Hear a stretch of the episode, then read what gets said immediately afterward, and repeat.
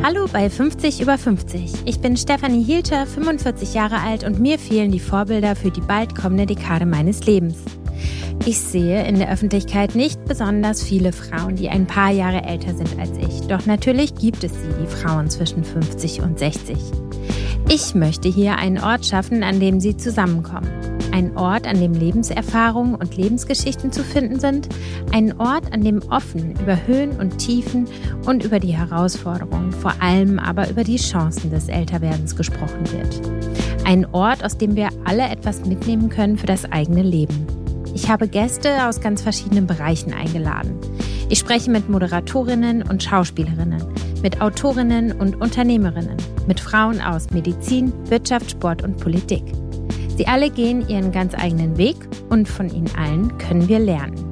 Stefanie Hansen ist die Gründerin von Frau Tonis Parfüm. Toni, das ist ihre Großmutter und Stefanie ist so geprägt von ihr und ihrer positiven Art, dass sie keinerlei Scheu vor dem Alter hat. Wir reden natürlich über Düfte und wie sich die Wahrnehmung und die Bedeutung von Duft im Laufe des Lebens verändert. Wir reden über das Älterwerden und die vielen Möglichkeiten, die in dieser für Stefanie freieren und selbstbestimmteren Lebensphase auf uns warten. Stefanie ist eine Frau, für die das Alter wirklich keine Rolle zu spielen scheint. Diese Haltung bringt eine unheimliche Positivität mit sich und ich wünsche euch viel Freude mit Stefanie Hansen. Wie war dein 50. Geburtstag? Wie hast du den mhm. gefeiert oder auch nicht gefeiert? Wie erinnerst du dich daran? Mhm. Ich habe den gefeiert in ganz, ganz kleinem Kreis. Meine Lust äh, auf Venedig war wieder riesengroß. Und mein Wunsch, den 50. direkt mal am Kanal Grande zu feiern, in einem Apartment mit Blick eben auf den tollsten Moment in Venedig, das habe ich mir gegönnt und habe das als äh, sehr schön und entspannt erlebt, weil es einfach für mich war. Also das ist überhaupt ein Thema viele Dinge für mich zu machen. Das ist jetzt meine Zeit. Okay, und wen hast du mitgenommen? Wie viele Leute waren dabei und wer war das? Ach, es war wirklich ganz, ganz klein. Familie, Sohn, Ehemann und äh, Geschäftspartner tatsächlich nur. Irgendwie sind wir am Freitagmorgen los bis Sonntagabend und es war wirklich komprimiert, ganz, ganz toll. Wir hatten Aqualter, also Hochwasser, machte alles nichts. Ich habe im November Geburtstag, aber ich wollte einfach in dieser Stadt sein und das war ein Geschenk an mich und äh, ja, war super gut. Warum ist diese Stadt so wichtig für dich oder was macht die mit dir und deinen Gefühlen? also die Stadt ist wichtig für mich, weil ich meine heimliche Hochzeitsreise dahin gemacht habe. Mhm. Mein Mann und ich haben für uns zwei geheiratet. Wir wollten diesen Moment nur für uns haben. Ich weiß, dass es ganz, ganz viele Leute verletzt hat. Mhm. Familie, Freunde, Verwandte, das fanden die damals 2003 alle total doof. Aber wir haben es gemacht und sind nach Venedig geflogen. Und vielleicht war es so ein bisschen so ein Revival, dieses Gefühl wiederzuholen. Mhm. Ja, so ein, so ein privater Luxus, ähm, abzutauchen, für andere mal nicht ansprechbar zu sein, da zu sein. Ich fand es super schön. Mhm. Und was war damals eure Motivation? War das auch schon so ein Abtauchen und eben nur für euch zu sein? Obwohl es die anderen stört? Also es klingt vielleicht kitschig, aber es war Liebe. Also frisch verliebt, wir kannten uns erst seit kurzem ein knappes Jahr und es war vollkommen klar, das ist es, das ist mein Mann und wir sind ja relativ überstürzt zum Standesamt hier in Berlin-Schöneberg gegangen und äh, direkt danach auch in den Flieger gestiegen. Wir haben im Dezember geheiratet. Vielleicht ist das auch ein bisschen was, was sich in, mit meinem 50. Geburtstag dann wieder gespiegelt hat, dass ich Lust hatte, in dieser Zeit, in der Jahreszeit November, Dezember, diesen für Berlin schwierigen Monat, diese Monate, besser zu überstehen. Und deshalb ist Venedig einfach für mich so ein Glücksort. Also ich kann zu jeder Jahreszeit dahin, aber im November, Dezember finde ich es noch viel besser. Da ist es ja auch nicht so voll, aber es ist trotzdem so magisch. Ich liebe das da. Wie schön. Und wie hast du emotional deinen 50. Geburtstag empfunden? Total easy. Mhm. Respekt hatte ich schon vor dieser Zahl. Ich dachte, um Gottes Willen, was macht denn das jetzt mit mir? Und ich bin aufgewacht und war völlig verblüfft. Nichts. Also ich fühlte mich nicht alt und auch nicht irritiert, sondern im Grunde meines Herzens, so wie mein Sohn das immer ganz liebevoll sagt, weißt du was, ab jetzt bist du für mich immer 39. Und ich glaube, das ist das, was ich auch echt in mir fühle. Also diese lustige Idee habe ich wirklich sehr gern gehört. Und ja, das 50 ist für mich kein Ding, sondern ähm, 39 finde ich super schön und äh, das ist ja das innere Alter. Und für mich ist das so. Was ist an 39 so gut? Was war los, als du 39 warst? Vielleicht ist es so, dass ich sehr gerne an meinen 39. zurückdenke, weil das war so die Gründungsphase meiner Firma, Frau Tunis Parfum. Mein Sohn war klein, aber aus dem Gröbsten raus. Mhm. Und dann kam das zweite Baby hinzu. Und das ist eben diese Parfümerie, auf die ich ganz stolz bin. Und das hat eine Menge mit mir gemacht. Und das ist mein Jungbrunnen. Und ich habe Lust darauf, neue Parfums zu kreieren. Und äh, ja, das scheint ja irgendwie zur richtigen Zeit zu mir gekommen zu sein. Also ich tippe darauf, dass das was ist. Es ist Küchenpsychologie, aber vielleicht stimmt's ja. Also solange es gut geht, ist es super mit der 39. Mhm. Gibt es trotzdem was, was du jetzt mit 54 besser findest als mit 39? Ich fühle mich freier. Mhm. Ich habe totale Lust, Dinge für mich spontan zu entscheiden. Ich hatte mich damals doch sehr in diesem Widerstreit gesehen, Mutter, aber auch Jungunternehmerin in dem Sinne. Äh, Frau Tonis zu gründen war nicht ganz easy. Da gab es ein paar Hürden zu überwinden. Und jetzt, heute, weiß ich, der Laden läuft. Ich habe tolle Mitarbeiter und ich kann freier entscheiden, was ich mit meiner freien Zeit tue. Ich glaube, das habe ich mich damals nicht so sehr getraut. Also vielleicht ist es nur ein Beispiel, aber ein Spontanurlaub jetzt zu buchen ist viel leichter. Oder zu sagen, heute Abend kaufe ich mir noch ein Ticket und flitze hier vom Checkpoint Charlie direkt rüber ins äh, Deutsche Theater und guck, ob es noch Tickets gibt für meine Lieblingsschauspielerinnen. Und dann mache ich das. Mhm. Das geht leichter. Mhm. Hängt das auch mit der familiären Situation zu tun? Dein Sohn mhm. ist jetzt größer? Ja, na klar. Mein mhm. Sohn ähm, wird 18. Jetzt gerade eben hat er die harte Abi-Phase hinter sich gebracht. Das heißt also, die schlimmsten drei Klausuren sind überstanden. Mhm. Er ist entspannt, mein Mann ist entspannt, ich bin entspannt. Wir haben es geschafft, so ungefähr. Und mhm. ähm, das ist ein riesen super gutes Gefühl. Und ja, damals vor 10, 15, 18 Jahren war es alles viel schwieriger. Also es kennt ja sicherlich jeder, wie das ist. Kinderkrankheiten, dreimal hintereinander eine Bronchitis und der Kinderarzt guckt dich schon schräg an und sowas alles. Und nebenbei muss der Betrieb laufen. Also ja, das war, fand ich, eine harte Zeit. Mhm. Aber irgendwie auch schön, weil sich so viel entwickelt hat. Und jetzt ist meine Zeit. Und jetzt kann ich das alles machen ohne das schlechte Gewissen zu haben. Also freu dich mal darauf. Mhm. Wenn du sagst, jetzt ist meine Zeit, du sprichst spontane Reisen und Theaterbesuche mhm. an, was gibt es dann noch? Wie willst du deine Zeit gerne füllen? Meine Zeit fülle ich total gerne mit Konzerten. Ich gehe wahnsinnig gerne raus. Also das kann was Klassisches sein. Klar, Berlin sprüht doch auch nur so. Wir haben drei Opernhäuser, wir haben Konzerthallen, das Tempodrom ist direkt um die Ecke. Ich kann Dinge machen, die ich mir vielleicht auch früher finanziell nicht gegönnt hätte. Harry Styles Tickets oder sowas. Du hast yeah. die Poster in meinem Büro gesehen. Ich sehr, liebe sehr diesen gut. Typen. Das will ich auch haben, das Poster.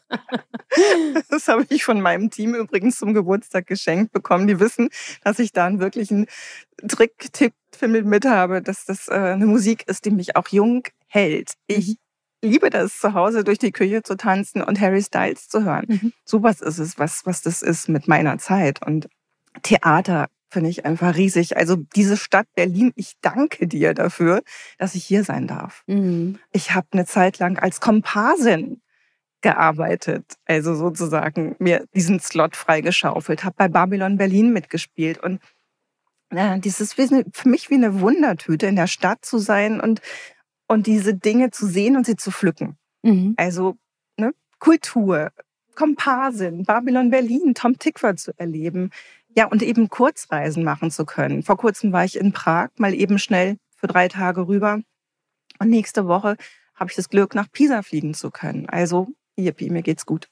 Das ist total mhm. schön. Hast du diese Motivation, all diese Angebote zu nutzen, einfach in dir oder musst du manchmal auch so eine Hürde überwinden, um aktiv zu sein? Also manchmal muss ich das schon. Mhm. In dieser Stadt wissen wir alle, dass äh, der Winter lang und elendig grau ist und äh, ja, dass, dass die Depression eigentlich nicht weit ist. Mhm. Und ich glaube, dass dieser Schub von einem selber kommen muss. Es ist ja alles da. Das heißt also, mal eben den Hintern hochzukriegen und zu sagen, was ist denn im Februar in dieser Stadt los? Und ich weiß, Berlinale, Tickets organisieren, rausgehen, Leute treffen, super toll essen zu gehen. Es ist ja immer nur ein Mausklick, der gemacht werden muss. Aber du musst es eben machen. Ich kenne so wahnsinnig viele Leute, die sagen, ja, ja, Berlinale, das ist ganz, ganz toll. Und die kaufen sich aber keine Tickets und sagen, das mache ich im nächsten Jahr. Mhm. Ich muss es doch jetzt machen. Ich weiß nicht, wie gut es mir in den nächsten Jahren geht, aber ich halte das alles für, für ein Geschenk. Und wenn es äh, gesundheitlich, finanziell möglich ist, warum nicht? Mhm. Ja, ich glaube, dass das ja auch jung hält, ne? dieser mhm. Input mhm. von außen, mhm. oder? Total. Wie empfindest du das? Also belebt, mhm. Das belebt dich ja mhm. wahrscheinlich, wenn du ins Theater gehst, auf ein Konzert gehst. Was ist am nächsten Tag anders? Was macht das mit deiner Energie? Die, ich nehme die Energie mit. Äh, bestes Beispiel. Ich habe letzte Woche einen so fantastischen Abend erlebt. Da war ich mit einer Freundin und habe gesehen, äh, das Berliner Staatsballett mit einem modernen Tanz. Mhm. Die Choreografin kommt aus Israel, Sharon Eil. Und die hat mich wieder so umgehauen mit, mit modernem Tanz, dass ich nicht nur gemerkt habe beim Zuschauen, dass ich, dass ich einen höheren Puls habe, dass ich das toll finde, wenn Leute so ästhetisch sind und wenn Ballett zum Beispiel nichts mehr mit Tütü und altem Schreiten und sowas zu tun hat. Das heißt, ich sehe das, ich sehe das Publikum um mich herum, ich genieße den Abend, tauche da ein in diese Stimmung und nehme das mit, komme also super gut gelaunt am nächsten Tag in dieses Büro und hoffe mal was, dass ich was von meiner Energie abgebe. Das heißt also, dass ich wie ein Multiplikator bin. Das gelingt mir definitiv nicht immer, aber genau nach dem Tag, nach dem Abend, als ich das gesehen habe, komme ich immer so, so gefühlt wie ein anderer Mensch hier an und blicke vielleicht auch auf die Dinge etwas anders, entspannter und habe einfach irgendwie Lust, diese super gute Energie zu verströmen. Und ich hoffe immer, das merken meine Leute hier oder auch mein Mann, mein Sohn. Mhm. Und Kultur gibt mir in dieser Stadt so unglaublich viel. Mhm. Ich habe jetzt Teile deines Teams kennengelernt. Mhm. Die sind alle ein gutes Stück jünger. Mhm. Was für eine Rolle spielt Alter denn bei euch in der Firma? Alter spielt ehrlich gesagt gar nicht so eine große Rolle. Du hast vielleicht noch nicht kennengelernt, eine neue Mitarbeiterin, die wir ganz bewusst eingestellt haben, die ist 62 Jahre alt. Mhm. Und ich fand die im Auftreten in ihrem, beim Einstellungsgespräch so klug und sympathisch und warmherzig, dass ich auch da gedacht habe, das ist doch jetzt vollkommen Wurst, ob die 62 äh, mit, dem, mit dem Gedanken, äh, sie könnte zu alt fürs Team sein, ist oder nicht. Fand ich einfach toll eben auch mit dieser Erfahrung. Also diese Idee Alter ist relativ, weil das Alter sich ja eigentlich auch verschoben hat. Darüber denke ich oft nach. Meine Eltern waren mit 50 ganz andere Menschen, als ich das jetzt bin oder als die, die, die mich umgeben. Wir werden wahrscheinlich alle wesentlich älter, 90, mhm. vielleicht 100, wenn nichts dazwischen kommt sozusagen. Mhm. Und ich glaube eben, dass wir so langsam damit auch arbeiten müssen. Zu gucken, ne? was macht das mit uns? Wer hat denn da noch Lust, auf andere Leute tätig zu sein? Und deshalb ja, es gibt eine Menge Leute in meinem Unternehmen, die sind so irgendwo zwischen 30 und 40. Aber auf die 62-jährige Valeria bin ich ganz stolz und glücklich, dass die das Team bereichert mit ihrem Erfahrungsschatz. Mhm. Ja, das ist toll. Mhm. Also ich glaube, dass viele Frauen in dem Alter Probleme haben ja. einen Job zu finden. Deswegen wäre es natürlich wünschenswert, wenn es mehr so Arbeitgeberinnen mhm. mhm. geben würde wie dich, die ja integrativer denken, ne? Ja. Auch auf der Altersebene. Ja, ich glaube, das ist immer noch sehr vorurteilsbehaftet. Warum sollte jemand mit 62 nicht noch einen tollen Job finden können? Wo steht denn das geschrieben? Also ich ärgere mich eher darüber, ne? wenn es äh, Themen gibt, die so engstirnig behandelt werden. Es kommt ja immer auf den Einzelnen an. Und wenn der sagt, ich habe Kraft und Lust und das auch versprüht, warum sollte ich die dann nicht einstellen? Mhm. Ich würde ganz gerne nochmal auf Frau Tonis zu sprechen kommen. Du hast ja nach dem Abitur BWL studiert und dann erstmal eine Agentur gegründet. Ja. Und dann quasi mit 39, diese besondere Zahl, bist du den Schritt gegangen und hast dieses Unternehmen gegründet. Warum ist das so passiert? Und kannst du uns so ein bisschen in den Prozess mitnehmen? passiert es Frau Tonis tatsächlich, wie das so oft im Leben ist, aus einem Riesenzufall. Mein Mann ist äh, Klassikkritiker. Wir saßen gemeinsam in der Philharmonie und die Frau zu meiner Linken duftete so unfassbar gut. Ich habe sowas noch nie gerochen. Und ich schnupperte also an diesem Duft, der sie umgab. Der war ätherisch, der war grün, der war wirklich perfekt. Es war der Duft meines Lebens. Und dann gibt es ja den Moment, sich zu trauen, zu fragen, was ist es? Wonach riecht sie? Ich habe das Konzert gar nicht mehr wahrgenommen. Ich habe nur darüber nachgedacht, wie formuliere ich das. Zum Schluss habe ich es überhaupt nicht formuliert, weil es mir peinlich war zu sagen, Sie werden entschuldigen, welchen Duft tragen Sie denn? Und habe mich am nächsten Tag also auf äh, die Suche gemacht und bin durch Berlin getigert, um diesen Duft zu finden. Habe ich nicht. Ich weiß bis heute nicht, wonach sie gerochen hat. Aber was passiert ist, ist eine Erkenntnis die Art und Weise, wie in den Parfümerien oder in den großen Kaufhäusern über Duft geredet wurde, fand ich wirklich grauenvoll. Ganz schrecklich und dachte, ich will so nicht über Duft reden. Ich habe ein ziemlich gutes olfaktorisches Gedächtnis, kann ganz gut über Duft auch reden und habe es beschrieben und habe aber gefühlt, gefühlt keinen Resonanzraum bekommen. Mhm. Habe gedacht, naja, wie würde ich das denn machen? Wie würde meine ideale Form einer Parfümerie aussehen? Anders. Also relativ puristisch, elegant, wenig Sortiment, hochklassige Düfte, kein Mainstream. Und ja, ich möchte einfach über Düfte reden können. Und aus diesem Impuls heraus, das war im Sommer 2009, hat sich sozusagen in meinem Hinterkopf so eine Skizze ergeben. Und im Dezember 2009 habe ich Frau Tonis Parfüm eröffnet. Also ging super schnell. Die Idee Umsetzung. Ich bin sehr pragmatisch, habe mir aber auch Hilfe geholt mhm. und voilà, das Ding stand. Und das war ja quasi deine zweite Gründung. Hattest du das mhm. Gefühl, dass im etwas fortgeschrittenen Alter von 39, haha, äh, dass es irgendwie anders war zu gründen als beim ersten Mal? Also bist du von außen vielleicht auch anders wahrgenommen worden? Das als wäre, bei der ersten Gründung? Das wäre sehr schön gewesen. Mhm. Also die erste Gründung meiner Werbeagentur im Ruhrgebiet. Ich komme ja aus der tiefsten Provinz, aus Wanne-Eickel und habe dann im Raum Essen eine Agentur gegründet, die sich mit Tourismus und ähm, Hotellerie beschäftigt hat. Mhm. Das war damals schon nicht so easy. Gründungskredit, ja, ja, kann ich ein Lied von singen. Und dann dachte ich, dass es dann leichter werden würde. Mhm. Ist es aber nicht. Nein, ganz im Gegenteil drei Versuche unternommen, mit 39 mal eben schnell einen guten Gründungskredit für Frau Tunis zu bekommen. Hat deshalb nicht geklappt, weil natürlich mir drei ältere Herren sofort von drei verschiedenen Banken gesagt haben, haha, Douglas gibt's doch schon. Sie sind keine Parfümeurin, nur Autodidaktin. Mhm. Das Ding wird keine Chance haben. Also es war nicht leicht. Mhm. Mhm.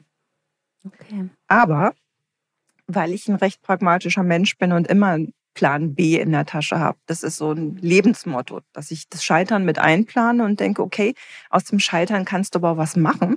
Gar kein Ding. Habe ich mich an meine Hausbank im Ruhrgebiet gewandt und zwar mit dem klassischen alten Medium Telefon. Mhm. Und was soll ich dir sagen? Die waren total begeistert, mhm. fanden die Idee super, haben nur gefragt, naja, und wo wird das Ding dann stattfinden? Mhm. Damals waren wir noch platziert äh, in der Nähe vom Hackischen Markt. Mhm. Das kannten die. Davon hatten die sozusagen als Tourist schon mal gehört. Ja. Und äh, sagten, ach, Businessplan musst, musst du jetzt gar nicht schicken. Es ist okay. Wir glauben daran. Gründungskredit kommt. Ich fand es ein Wunder und habe echt gejubelt und dachte, super. War da eine Frau oder ein Mann am Telefon? eine Frau. ja, echt verrückt, ne? Ja, mhm. ist echt verrückt. Werbung. Ich stelle euch heute den Werbepartner dieser Episode vor und das ist Clark. Ich bin mit Papierkram wirklich schlecht und deswegen passieren mir auch hin und wieder Dinge, die mir nicht passieren sollten. Wie zum Beispiel, dass ich die falsche Versicherung abschließe oder uralte Versicherungen einfach weiterlaufen lasse, weil ich nicht die Muße habe, mich mit dem Thema auseinanderzusetzen. Das ist mir auch schon ein paar Mal richtig teuer zu stehen gekommen. Ein immer noch aktuelles und größer werdendes Thema ist der Gender Pay Gap. Frauen verdienen noch heute 18 Prozent weniger als Männer und aus diesem Grund steigt auch ihr Risiko der Altersarmut. Nur jede zweite Frau legt Wert auf ihre finanzielle Unabhängigkeit. Es ist ratsam, sich mit der privaten Altersvorsorge auseinanderzusetzen, um diese Unabhängigkeit auch bei einer geringen Rente halten zu können. Mit Clark kannst du dich zu diesem Thema super informieren und dich versichern, damit deine Zukunft auch in Zukunft gut aussieht. Ausgebildete Versicherungsexpertinnen stehen dir kostenfrei und persönlich zur Verfügung für eine qualitative und unverbindliche Beratung, wenn du doch mal eine Frage haben solltest. Mit Clark kannst du endlich den Überblick behalten. Einfach die App runterladen, schnell registrieren und angeben, welche Versicherungen man bereits hat. So sind sämtliche Details zu den bestehenden Verträgen übersichtlich und jederzeit digital verfügbar. Also kein lästiger Papierkram mehr. Alles kostenlos und vor allem unabhängig von einzelnen Anbietern. Für 50 über 50 Hörerinnen und Hörer spendiert Clark einen 15-Euro-Gutschein für Brands wie Apple, Zalando und andere. Einfach auf clark.de in Deutschland oder goclark.at in Österreich gehen, die existierenden Versicherungen hochladen und bei der Registrierung den Gutscheincode sichtbar, alles in Großbuchstaben, eingeben. Die Teilnahmebedingungen findet ihr in den Show Notes. Werbung Ende. Ich weiß nicht, ob du dazu was sagen kannst, aber bei mir persönlich ist es so, dass Duft immer wichtiger wird. Je älter ich werde, desto wichtiger wird mir der Duft, desto mehr nehme ich das wahr. Mir ist wichtiger, dass ich mich mit schönen Düften umgebe. Ich habe das Gefühl, dass sich das auf meine Stimmung irgendwie auswirkt und ich habe das in jüngeren Jahren nicht wahrgenommen. Kannst du vielleicht so ein bisschen übergeordneter, weg von meinem persönlichen Empfinden mal beschreiben, was Duft macht und wie sich das vielleicht auch im Laufe des Lebens verändert?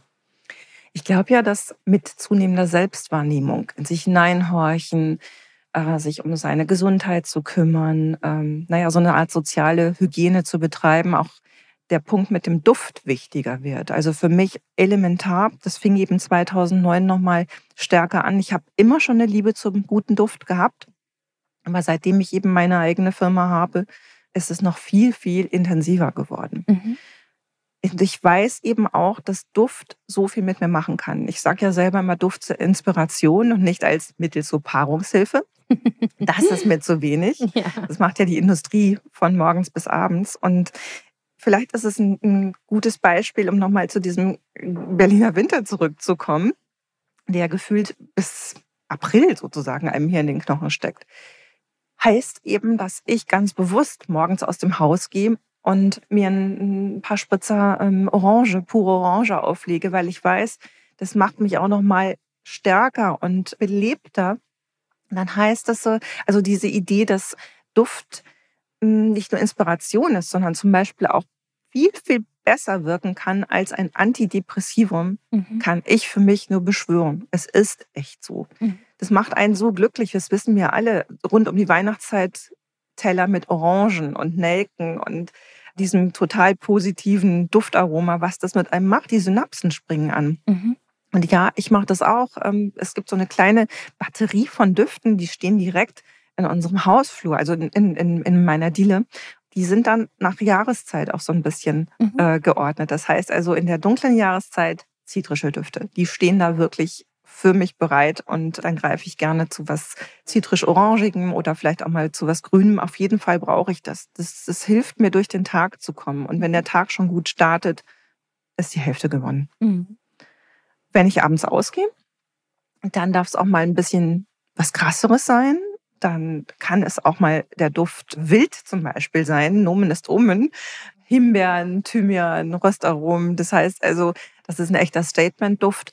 Und dann weiß ich schon, dass der ein bisschen lauter ist. Aber in dieser Stadt, in diesem Berlin, darf das auch lauter sein. Mhm. Ich finde es auch schön, wenn jemand es an mir mal wahrnimmt und sagt, hey, du riechst aber gut. Das, was ich mich mal nicht getraut habe. Mhm. Aber dann ist es ja eine Geschichte, die ich für mich mache und nicht um jemandem zu gefallen oder um Gottes Willen jemanden zu verführen. Also dieses, finde ich ja, abgeschmackte Thema kommt mir hier mal gar nicht auf den Tisch. Also ich kann es nicht ertragen. okay, das kann ich total verstehen. Ich denke gerade an unseren Hausflur. Zwei Stockwerke drunter wohnen zwei spätpubertierende Jungs und wenn die durchs Treppenhaus gehen, ist wirklich schweres Rasierwasser am Start. Ich glaube, die sind auch auf die Werbung reingefallen. Davon müssen wir alle ausgehen. ja. Oh Gott, ja, der, der, der sich regelnde Mann bei Dolce Gabbana im Badehöschen. Das fällt mir sofort ein, ich finde das so absurd, ja. dass der dann äh, das Testimonial ist für diesen Duft. Ich meine, im Meer schwimmend, sich in der Sonne regeln, da denke ich immer an alle anderen Düfte, an Salzwasser, an ja. Sonnencreme. Aber um Gottes Willen nicht an, was ist denn das? Ich weiß schon gar nicht mehr. Aber es ist einfach Moschus so lächerlich. Zweifel, ja, ne? Hilfe. Mhm. Sonnencreme finde ich übrigens auch einen wahnsinnig schönen Duft. Das müsste es mal als Parfüm geben. Ich glaube, es gibt es auch schon. Wir haben das tatsächlich nicht in unserem mhm. Portfolio. Mhm. Wir werden wahnsinnig oft danach gefragt. Und das ist auch wieder so ein Punkt der Entscheidung. Weil es gibt tausend Gründe, das äh, zu machen und umzusetzen. Äh, Im Moment denke ich noch so, hm, passt es in mein Portfolio oder ist es vielleicht auch einfach nur schön ähm, als Idee ja. oder eben von der Konkurrenz es zu kaufen? Ich bin mhm. mir noch nicht sicher. Okay, ja, ich bin gespannt. Ich frage nochmal nach. Ich frage immer mal wieder nach. Vielleicht okay. kommt es dann irgendwann. Mhm. Ich spreche hier im Podcast auch gerne über Vorbilder beziehungsweise über Lebensgeschichten. Deine Firma ist nach deiner Großmutter mhm. benannt. Was findest du an ihr vorbildhaft? Was inspiriert dich an ihr? Alles. also meine Großmutter ist nicht nur Stilikone, Vorbild fürs gesunde Leben, für kluges Denken, sondern es ist eben eine viel, viel engere Bindung. Ähm, als ich ganz klein war, bin ich bei meiner Großmutter in Wanne-Eickel aufgewachsen. Meine Mutter hat schnell nach meiner Geburt wieder gearbeitet, die war im Einzelhandel tätig. Und meine Oma, Toni, war noch recht jung. Mhm. Die war 40, als ich geboren wurde. Und ich habe immer den Eindruck, dass ich bin das Kind gewesen, auf das sie noch gewartet hat. Mhm. Und das kam für sie zur rechten Zeit. Und sie und mein Großvater waren so glückliche junge Großeltern, dass das eben so eine ganz tolle Symbiose gewesen ist. Wir sind wahnsinnig oft gemeinsam verreist. Es war wirklich wie so, ein, so eine kleine Familie. Und ich weiß, dass ich wenn ich das Wochenende nicht bei meinen Großeltern übernachten durfte, habe ich also die halbe Stadt zusammengeheult und habe so lange genörgelt und geschrien und meine Eltern weich geklopft, dass sie mir das dann erlaubt haben. Natürlich, am Wochenende hatten meine Eltern Zeit für mich. Das wollte ich überhaupt nicht, weil ich mhm. war so glücklich bei diesen beiden Großeltern. Ja, und ähm, Frau Tunis ist eben auch deshalb gegründet worden, um meiner Oma äh, so eine Art Hommage zu verschaffen oder sie zu würdigen, zu sagen, das bist du. Du bist dieser Purismus und du bist die Eleganz und das ist mein Dankeschön mhm. an dich, dass ich so geworden bin. Mhm. Weil du mir so viel mitgegeben hast an Gerechtigkeitsempfinden, aber auch äh, an ja, an der äh, ja, Lust am Leben. Und ich glaube einfach auf dieser Blick auf die Welt, da sind wir uns wahnsinnig ähnlich. Sie ist jetzt 94 und ja, es ist, ich, mich rührt das schon wieder, wenn ich jetzt so an meine Großmutter denke, die ja in Wanne-Eickel lebt und halt leider nicht hier in Berlin. Es ist einfach so wichtig für mich in diesem Leben. Ohne sie, du lieber Gott, was wäre aus mir geworden? Schwierig. Wenn, wenn ich sie jetzt sehen würde, vielleicht in ihren 40ern, was ist sie für eine Frau? Also ich habe mitbekommen, sie ist lebenslustig und mhm. klug. Ja. Du musst dir einfach eine schlichte Hausfrau auch vorstellen mhm. in Wanne-Eickel die aber diese Ader für Eleganz hat. In ihrer Nachbarschaft, in dieser Zechensiedlung, gab es eine Frau, die konnte wahnsinnig gut schneidern. Mhm. Das heißt, meine Oma trug tatsächlich geschneiderte Kleidung. In diesem Wanne Eickel, in diesem Zechenörtchen. Mhm. Unglaublich. Und sie trug die elegantesten Schuhe, die es jemals in dieser Gegend gegeben hat. Ich würde fast sagen, also meine Oma hätte auch in Paris leben können und hätte, hätte einfach diesen, Pariser Luxus widerspiegeln können. Aber es war ja halt Ruhrgebiet und sie war eben so anders als die Freundin, die sie umgeben hat, hatte. Stricknachmittage erinnere ich, dass ich als kleines Mädchen dabei gewesen bin und das vergleichen konnte. Das heißt mhm. also, der Rest dieser Strickrunde trug natürlich 4711 Tosca und was es da so alles gab und ähm, normale Kleidung was man so im Ruhrgebiet getragen hat. Aber meine super liebe, warmherzige Oma hatte einfach den Dreh raus. Weniger ist mehr. Mhm. Die perfekte Frisur, eben keine Absurditätslöckchen oder sonst irgendwas, sondern einfach total top geschnittene Haare. Und ich fand, meine Oma war einfach eine unglaubliche Schönheit. Dieses Bewunderungselement gemischt mit dieser warmherzigen Verbindung, die wir beide hatten. das ist ein Geschenk fürs Leben. Also es ist natürlich toll, eine schöne Oma zu haben und eine inspirierende, hm. warmherzige, die sozusagen in Anführungsstrichen nur Hausfrau gewesen ist, aber eben so viel mehr, weil sie eben so viel Lebensweisheit hatte. Du betonst die Schönheit. Ich merke auch, je älter ich werde, wie wichtig Schönheit ist, sich mit schönen mhm. Dingen zu umgeben.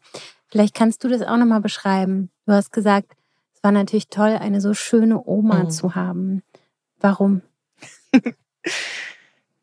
ich habe das als Luxus empfunden. Mhm. Vergleiche sind immer schwierig und eigentlich auch gemein.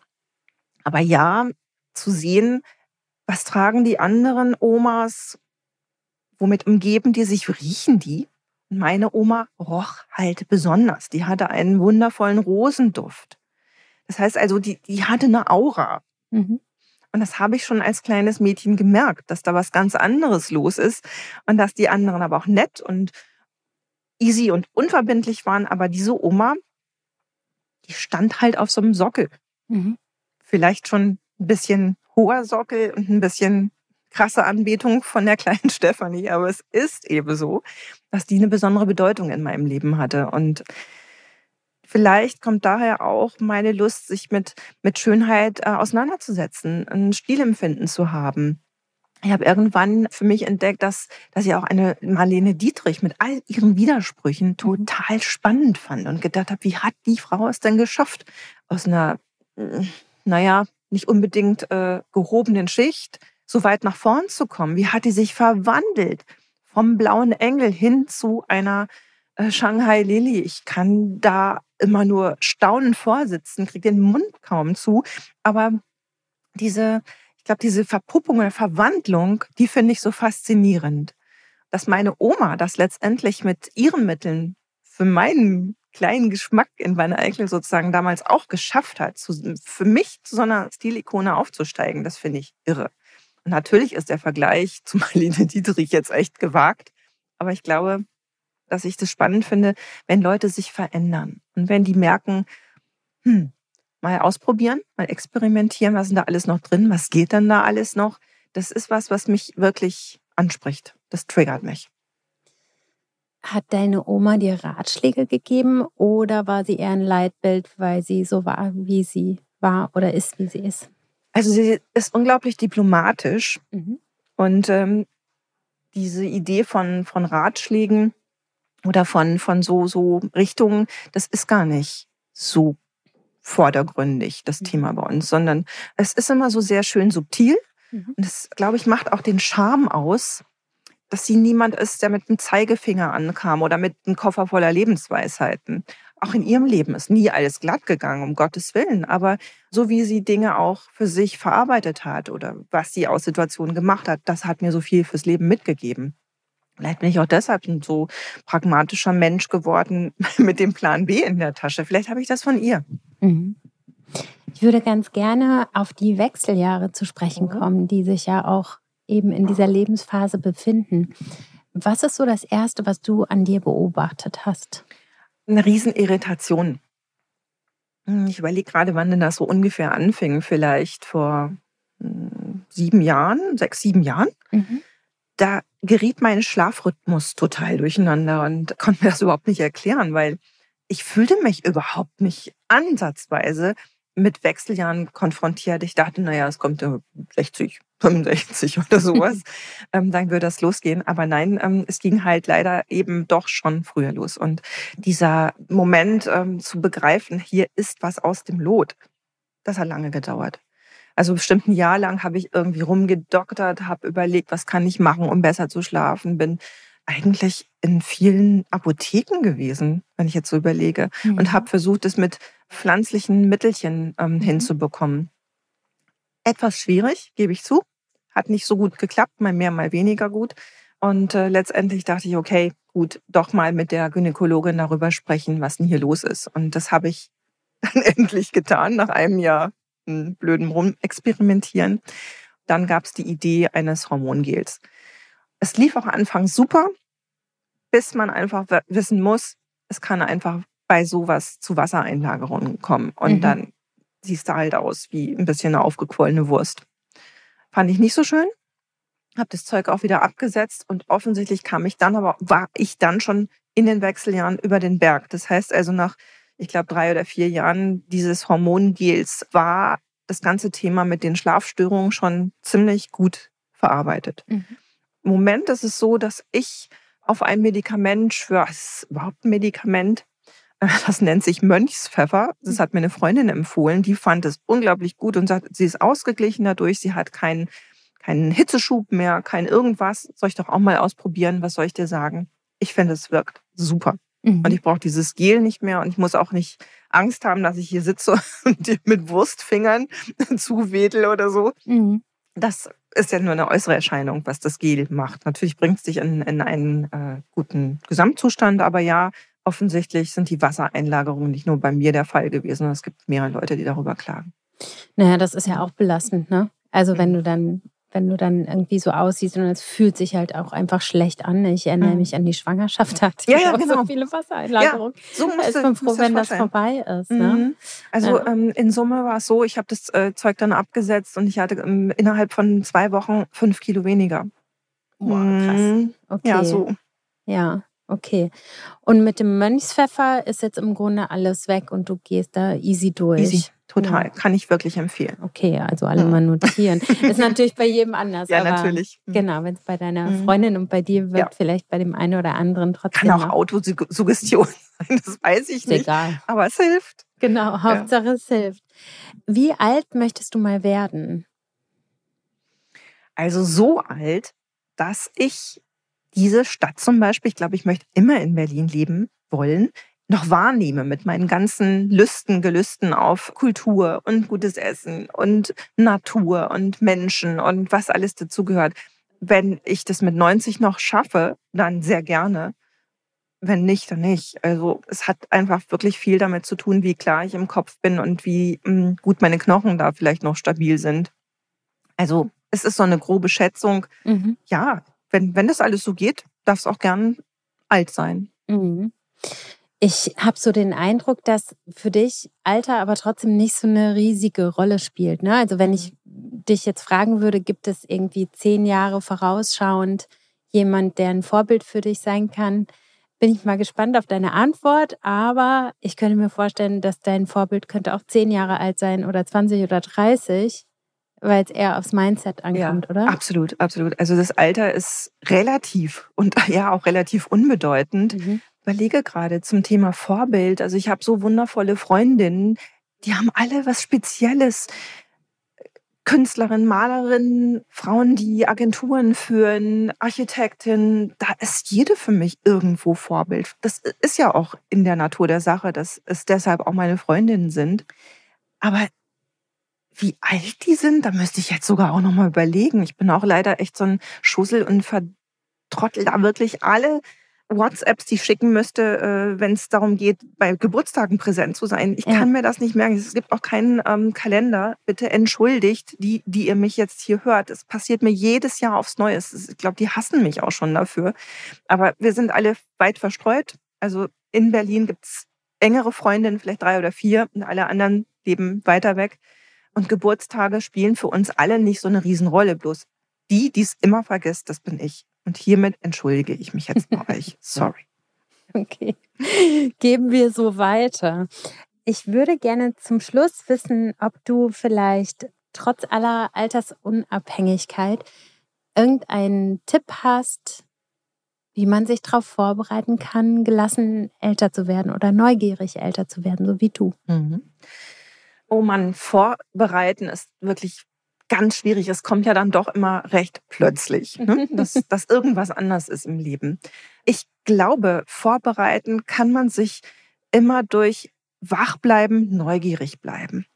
Manchmal ist es eher so, dass diese Stadt hier, dass dieses Berlin so viel im Angebot hat, dass auch ich mich überfordert fühle. Das ist ja dann so eine Reizüberflutung. Und mhm. wir wissen alle durch, durch den Umgang mit Social Media, mit neuen Medien, es ist eben manchmal das Gefühl von Overload.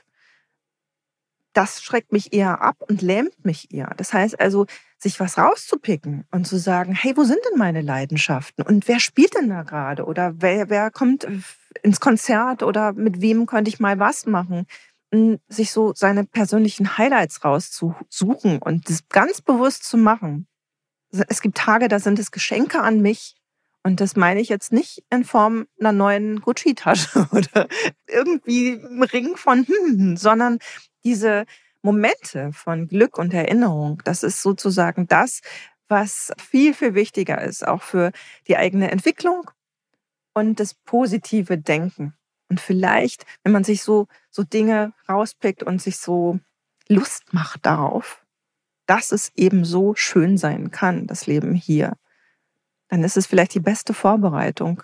Also ich empfehle das vielleicht ganz banal so, in so einen Super. Kalender zu gucken oder sich so ein Notizbuch zu machen. Ich finde es schön.